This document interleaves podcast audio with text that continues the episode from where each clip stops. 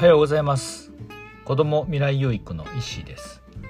子供たちが未来に希望を持つ一助になればという思いで放課後等デイサービス地域密着体験型コミュニティカフェアソーラの運営をしたりしています。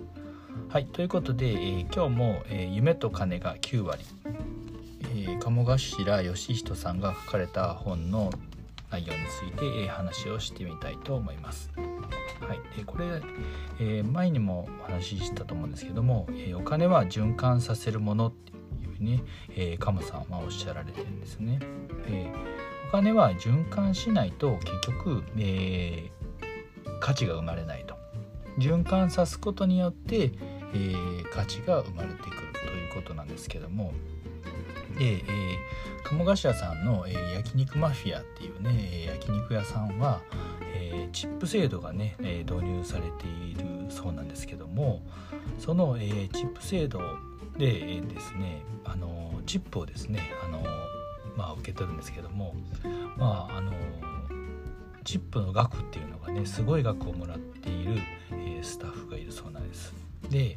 え、そのチップの額っていうのは、えー、50万っていうねチップの額をもらうもらっう、えー、受け取るねあのスタッフがいるそうなんですけども、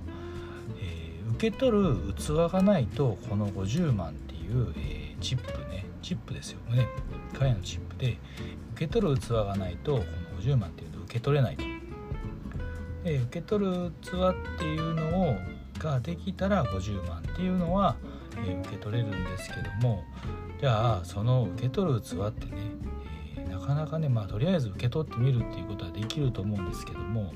まあその受け取る器ができてなかったら結局そこから溢れて次からは、えー、受け取れなくなってしまうと。じゃあ、えー、受け取る器を、えー、大きくするためにはどうしたらいいかっていうとですねここに書かれているのは、えまずは払うということですね。自らが、え払うと。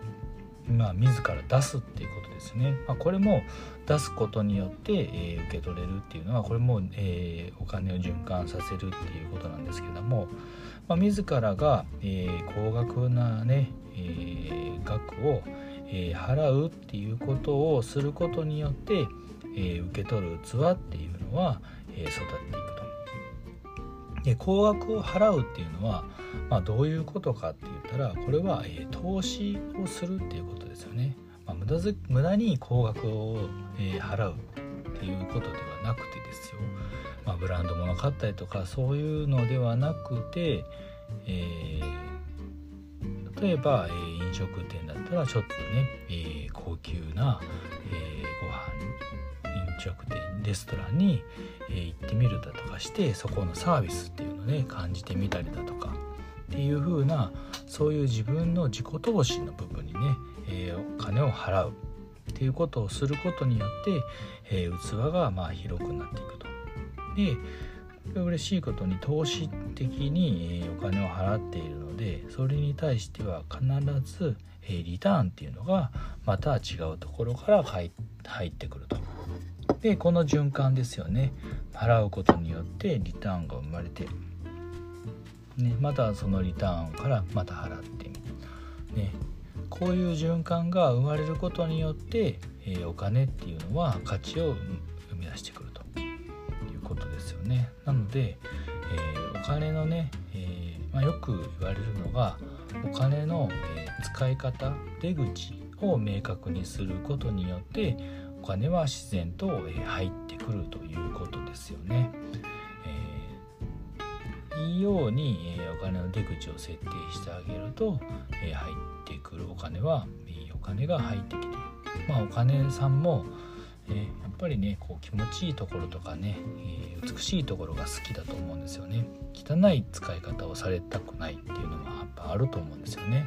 なので、えー、綺麗な使い方出口っていうのをえー、見つけることによってでそこに、えー、ね、ね、投資しようっていうふうに決めることによってそれに必要なお金っていうのは、まあ、自然と循環して入ってくるということですよね。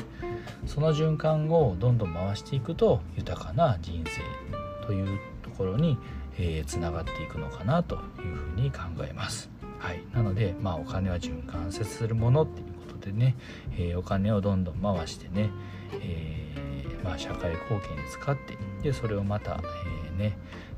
え投資してっていうね、投資して、えまたリターン返ってきてまた投資してで遠くまたね回ってリターン返ってきてっていう風にねすることによって